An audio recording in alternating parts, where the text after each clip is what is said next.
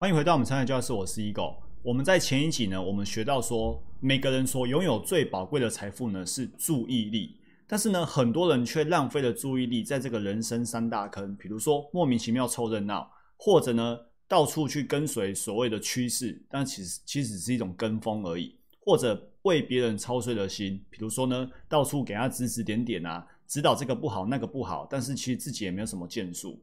那如果我们知道注意力是最宝贵的财富，并且好好使用的话，我们会知道注意力是在任何地方挖掘价值的最基本工具。如果把注意力啊放在学习，我们就会进步；放在思考，我们思考会提升。OK，所以注意力是我们最宝贵的财富。那今天想要学习了解，就是有没有提高注意力使用效率的这个科学的方法？我如何去提升注意力？那李笑来说呢，一个。学习能力强的基本素质是什么？那是一种能力，那种能力的叫做长时间可以集中注意力。就我们要思考说，我们有没有那种能力去长时间集中注意力？之前有一本书很流行，叫做《心流》。那在这本书前后的故事里面啊，我读到一则，就是大家知道足球啊，德国队的足球在全世界也是数一数二的很好的球队。那德国足球队他们打的是团体战哦，那相对于团体战呢，个人战就是巴西哦，每个球员的脚上功夫都很厉害、很花俏，持球时间都很久。但是呢，德国队的足球员呢，他们的平均持球时间呢是全世界最短的哦。这种比赛的时候都有大型机构在研究统计。那他们之所以可以让持球时间缩到最短，就是因为他们在场上比赛的时候，自己的队友总共十个人，加上对手十个人，在这么大的足球场。其实呢，他们随时随地都可以知道自己的队友或对手在哪里，战术怎么跑，要把球踢到哪里。所以一颗球这样子过来到自己脚上，他可能几乎瞄一下就可以马上把球又大脚踢出去。那这个时候呢，就是因为他长期专注在这个球场上，专注在战术执行上面，所以呢，他长时间集中注意力的这个能力，让他进入到心流的状态。所以呢，每个人都可以把球踢得很好。所以呢，注意力是一种我们很珍贵的财富。那能力越强的人，学习能力越好的人，他就是有那种可以长时间集中自己的注意力。很多聪明的人呢，他们都会很谦虚的说，觉得自己很笨。但是呢，他们为什么会有这种结论呢？聪明的人为什么会觉得自己很笨呢？因为他们发现很多让他们外显上让人家觉得自己是很聪明的思考或者很聪明的结论，对这对这些聪明人来说啊，他们觉得自己呀。其实都是花了太长的时间、太多的精力、太多的曲折，才得到这些思考跟结论。那是这些思考跟结论呢，让别人觉得他们很聪明，让他们觉得呢不够聪明，反而太笨了，绕太远了，花了太久的时间心力了。那很多人呢，之所以会比别人聪明呢，呃，产生在两件事情上面。第一件事情就是他们在所有面临到的这些问题啊，他们曾经花了大量的时间去研究，去把它解决掉。所以第一个花了大量的时间，第二个在花费的大量时间里面，他们的注意力的运用的比率很高。比如说，你针对这个问题，你花了三个小时的时间，但是在这三个小时里面，你恍神的时间有多少？你集中注意力的时间又有多少？所以不是说你有投入时间就够了，你有没有长时间集中注意力在这个单位时间里面，然后好好的去解决这个问题？所以呢，李笑来说，花了时间，然后呢，在单位时间内注意力的运用比更高的话，两个相乘就会有了优质的结果。但是呢，因为在大脑里面的这些思考、这些注意力呢，别人看不到，所以呢，当他产出结果之后呢，人家会以为他只是灵光一闪，觉得他很聪明。就好像有时候我会开玩笑说，当我策略开发出来之后，其实我是好像被苹果扎到，忽然间灵光一闪。但是呢，你不知道，我每天六点早上六点就坐在这地方开始研究策略哦。就像我录影的今天早上七点，我才跟我们城市的伙伴在开会讨论一些策略的开发、回测验证等等的。可能大家七点才刚起床，我们已经在这里开会了。好，所以你不知道我们投入多少时间，投入多少注意力。那这里也刚好提到，这个对话是今天的对话哦。嗯，打不开，你要看一下哦。这个对话在这里。哦，在这里出来了。你看哦，这是今天的对话。我们在盘中讨论现股当中，他又说看过很多第二天要强涨的，然后第一根五分 K 都是直接涨上去，不然就走这个版本下来，然后就下去了。大家观察看看哦。然后我就把它截图，哦，然后说，哎，我就把它截图看过很多，我就说举手发问，叶黄素吃几罐去了？因为肯定是花了很多时间，他说呢，每天都吃无数剂，哦，就像这样，好，他在分享一些股票的状况。我说你找到一些市场惯性，他就说呢，文件夹里面满满的 K 线图，哦，今天又打哪一档，等等等等，好，然后呢，下一张图，哎，等一下我开销，哎，下一张图没有截出来吗？他有一个资料夹，哦，这里，他说他会这样看盘，然后这里有一句话，最近上班值班都在用生命看 K 线图。然后他就截了一个资料夹，里面满满的几百张的 K 线图，所以你看，他们去在研究、在开发现股当中策略，就是花了很大量的时间、大量的精力、大量的注意力在做这些事情。那我自己也是一样，所以你看，花了毕生心力，现在只开发两套半的坡道策略，呃，两套半的坡段策略而已。所以这是需要花费很大量的时间跟注意力，两者要相乘，才可以得到一个优质的结果。好，那回到今天的主题，长时间集中注意力的能力有什么方法可以去取得这样的能力？就是呢，让我们可以长时间集中注意力。那简单来说呢，就是习惯就好。当你习惯集中注意力，你就越来越习惯。那这个逻辑听起来很对，但是呢，很虚无缥缈。所以呢，具体的方法是什么？李笑来说，这个方法呢，就是释迦牟尼发明的，就是呢，打坐、禅修，或者叫内观，或叫冥想，这就是佛教的东西。那李笑来呢？他自创了一个词叫“坐想”，但是呢，其实这个东西呢，就是我们说的 mindfulness，就是静坐，也就是我们不断在专栏推广的正念静坐。所以你会发现很神奇，读了《财富自由之路》这个大陆人写的简体书，回到这里，怎么又回到静坐，又回到正念了？OK，好，关于冥想静坐跟释迦摩尼呢，李笑来有一个小小的呃偏外偏外篇，他说呢，这个东西其实两千五百年前就有这概念，而且在被使用了。那很多东西，你看这个两千五百年前的老东西了，所以人类啊，其实可以在知道一个东西，但是不很清楚知道这个东西是什么的时候，先用了再说。那时候的释迦牟尼，他绝对没有什么核磁共振可以去呃大脑显影，知道说哦正念对大脑好，他绝对不知道。但是呢，他又觉得这个就是好东西，所以他在那个时候就已经推广这个内观静坐，或者是打打禅修等等这些东西。所以呢，人类是有这样的一个能力，就是呢，不知道这个东西是什么，也不知道为什么这东西会有效，但是呢，知道说这个东西怎么去做，怎么去用，然后你就可以把它用得很好。比如说呢，呃，之前有人发明了玻璃，其实他也很不很知道说玻璃是什么东西，但是呢，却可以把它用得很好。好，那在书上啊李笑来突然间在这个主题里面冒出加藤鹰三个字，好，我就在这里省略。那有兴趣的人自己去买书来看。但是我不知道繁体版有没有这个这个内容哦，简体版是有的哈，我我的是这个简体版。好，那我们回到主题，所以呢，提高能力去长时间集中注意力的方法呢，连理下来推荐的都是，呃，静坐或者叫内观冥想哦，它有太多太多的一个用语了。那如果要说到禅修的话，这就很宗教。但是呢，我们在推广的正念呢，跟宗教没有关系哦，禅修是。佛教的释迦牟尼这边发明的，但是呢，他进入到基督教文化之后呢，他把它去掉宗教化，很专注的、很单纯的专注于呼吸。那呼吸这东西就无关乎宗教了啦，所以它变成 mindfulness，变成静坐。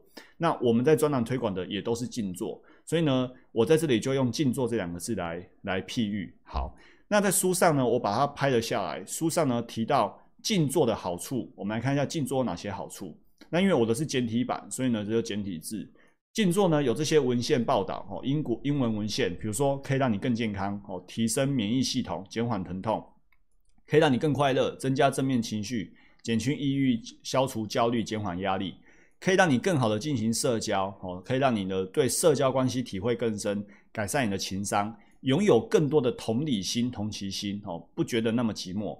提高自己的自制力，更好的控制情绪，更强大的自我审视能力，可以改善你的大脑，可以增加大脑灰质的厚度，可以增加情绪管理、正面情绪、自制力，更能集中注意力，然后呢，可以提高你的效率，增强注意力跟参与度，增强多任务的处理能力。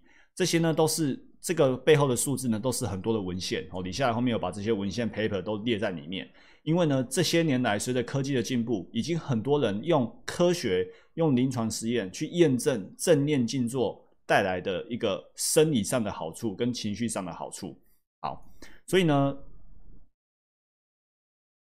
正念的好处我们刚才看过了。那李笑来说，这里面呢，他最讶异的就是透过静坐啊，我们竟然可以使大脑皮质层的面积变大，面积变大，然后大脑灰质会变厚。当大脑灰质变厚之后啊，它就有刚刚说的那个好处，那个好处叫做，那个好处叫做刚才说的有更好的同理心，然后呢，可以增加更多的正面情绪。你会对于快乐的事情更敏感，然后你会对于同理心呢有更强烈的一个一个感同身受的感觉。这些都是你正念正念减压八周之后可以得到一个结果。所以现在坊间的正念课呢都是八个礼拜，因为他们发现。在这个八个礼拜，按照正念的老师指导，你照做，然后呢，这样练习八个礼拜之后，你的大脑就会产生物理上的改变。那个核磁共振照下去之后，会发现你的大脑结构真的不一样了。OK，这就是正念带来一个很大的好处。那练习方法呢，分成姿势、步骤、进阶、习惯。我就照财富自由之路的内容呢。拍那个图给大家看。那其实呢，我们在读《正念疗愈力》这本书，哈，我们盘后每个礼拜一都在读《正念疗愈力》，其实也有练，也有谈到静坐的这些功能、概概念跟一些方法论。那我们来看一下李笑来书上怎么说呢？他说呢，首先是静坐的姿势，好，静坐姿势呢，注意说，诶，要保暖，要注意风向，然后呢，身体放松。那有一些坐姿，你也可以盘腿坐，你也可以找舒服的椅子坐。那以我来说呢？我如果在教室或什么地方，我就会在工作室，我就会这样坐着。那如果我在睡前陪孩子静坐的时候呢，我就是会盘腿坐。哦，但是我脚没办法翘上来，所以我大概就是这个版本而已，最最普通的版本。这个是姿势的部分。好，然后李下来书上提到说，那步骤是什么？好，有哪些步骤？好，那步骤就是这样子。第一个，找一个安静的地方；第二个呢，设定一个计时器，以五分钟或十五分钟开始，逐渐延长到四十五分钟到一个小时。以我来说，就在昨天晚上睡前的时候呢，我就又陪我的小朋友静坐。那我就跟他说：“来，你们现在先静坐，我去洗澡。那我帮你设一个计时器，看我洗澡之后花多少时间，然后回来我陪你们继续。然后我还记得，我洗完澡出来的时候十一分钟。结果呢，我大儿子大概在十分三十秒的时候就走出来。他走出来找我的时候，刚好我也洗好走出来了。我说：‘哎，你怎么走出来了？’他说：‘他觉得呃好一段时间了，他不知道多久。’” OK，那他们应该也静坐了八分钟到九分钟。那换我洗好澡去，我又陪他们继续在静坐。我们又静坐了六分钟。那那个时候就有用闹钟倒数计时，六分钟到，然后提醒我们。我觉得静坐的时候啊，你一定要找一个计时器，好，一定要安静，不会被打扰，不会被手机打扰，没有没有小朋友、没有宠物、没有家人打扰的地方，或者跟他们沟通好。这段时间呢，就请给我一个安静的时间。那为什么要设计时器？因为你不知道你到底静坐多久了。当你进入到那个状态之后呢，你就很专注。你已经不知道现在是五分钟还是二十分钟，因为你已经没有时间概念了。那当没有时间概念之后，你就会想说：我到底什么时候要结束？那这个时候呢，心里不知道多久，也不知道还有多久，那就会比较慌吧？我觉得。所以呢，一定要设定一个闹钟，让自己比如说二十分钟。所以当你可能已经静坐了十四分钟了。那你不知道现在是十四分钟，但是你知道二十分钟的时候闹钟会响，所以我我的心情是以前啊，我现在不会了。以前可能十四十五分钟我会受不了，我会觉得怎么还没到，怎么还没到？但是我心里明白，如果到了，闹钟就会提醒我。所以呢，最后那五分钟呢，我真的会静坐到冒冒一身汗，你知道吗？静坐到最后就是全身都流汗，因为心里慌了。但是在慌的过程呢，我告诉我自己，我要把这二十分钟完成。那随着一次、两次、三次、十次这样逐步练习之后，你会很平静的走完那二十分钟，你也不会慌，你也不会满身大汗，因为你越来越平静了。所以我觉得这时候是一个不断的自我修炼的过程。那随着你可以持续专注的二十分钟都很专注，你的专注力就提升了。这个时候你运用在学习、运用在思考，其实整个注意力就会提升上来。那再就是用舒服的姿势坐好。哦，如果你是歪七扭八的。二十分钟、三十分钟，你受不了，身体会很不舒服。哦，闭上眼睛，深呼吸，把注意力集中在呼吸上。你看这个地方没有任何的什么法相，或者是想象什么宗教的，没有，就只是专注在呼吸而已。一旦发现注意力转移到其他地方，就要刻意把注意力集中在呼吸上面，然后持续的深呼吸，一直到你的闹钟把你叫起来。OK，那这就是步骤。那再就是如何进到进阶的状态呢？进阶呢就是这样子。下一个，他说进阶就是你完成了几次静坐之后呢，你可以尝试呢开始扫描你的整个身体。那这个扫描身体呢，你可以躺着身体扫描，你也可以坐着身体扫描。